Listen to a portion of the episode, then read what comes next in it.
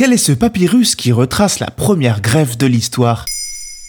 Merci d'avoir posé la question. Tu l'as, ta République en marche. Elisabeth, tu as dépassé les bornes, ou encore tu nous mets 64, on te met 68. Voici les meilleures punchlines qu'on a pu voir ou brandir lors des manifestations contre la réforme des retraites. Faire la grève, c'est pas récent. Déjà, c'est très culturel. En France, on proteste, on manifeste, bref, on n'est pas d'accord et on l'exprime. C'est bien l'une des meilleures façons de se faire entendre et on le sait bien. Nos voisins européens nous regardent de loin, intrigués, souvent moqueurs, mais finalement attentifs à notre liberté d'expression très démonstrative. À en croire que la première grève du monde était parisienne. Alors c'est le cas. Les Français ont inventé la grève. Eh bien non, désolé ce sont les Égyptiens qui, les premiers, se sont autorisés à dire non officiellement à l'autorité. La première grève de l'histoire remonte à l'Antiquité. Sous le règne de Ramsès III, des artisans employés sur le chantier de la vallée des rois se sont mis en grève pour réclamer leur salaire. La moindre des choses, me direz-vous. C'est plus précisément dans le village de Deir el-Médine, non loin de l'ancienne capitale Thèbes, que le premier mouvement social s'est levé. Dans ce village se trouvaient des ouvriers en charge de construire des sépultures royales. On leur doit notamment la construction des tombes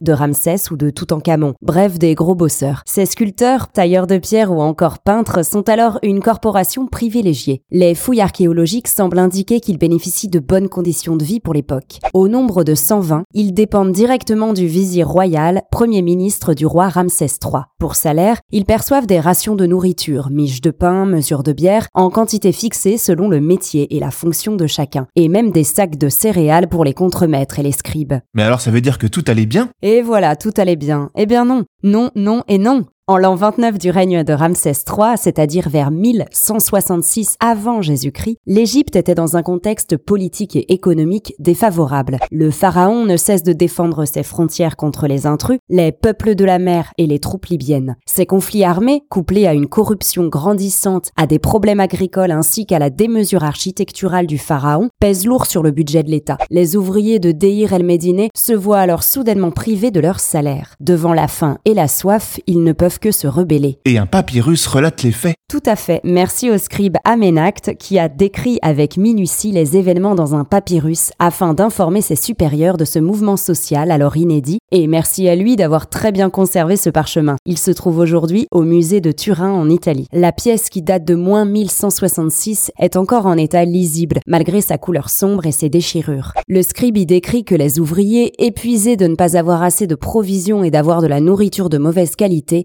décident d'arrêter de travailler. Soudés et en groupe, ils réclament leur salaire et marquent ainsi la première grève de l'histoire. Malgré les tentatives des autorités de leur faire reprendre leur besogne, les artisans ne cèdent pas et s'assoient par terre ou expriment leur contestation devant les temples de la région, qui sont alors des lieux de distribution d'une partie de leur rémunération en nature. Le scribe Amenacte relate leur combat dans ce fameux papyrus. Si nous en sommes arrivés à ce point, c'est à cause de la faim et de la soif. Il n'y a plus de vêtements, ni d'ongans, ni de poissons, ni de légumes.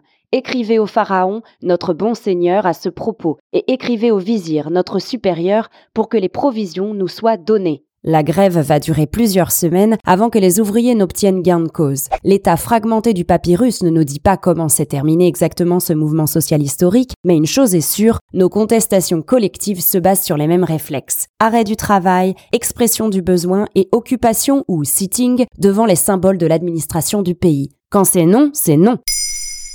Maintenant, vous savez, un épisode écrit et réalisé par Carole Baudouin. Ce podcast est disponible sur toutes les plateformes audio. Et si cet épisode vous a plu, n'hésitez pas à laisser des commentaires ou des étoiles sur vos applis de podcast préférés.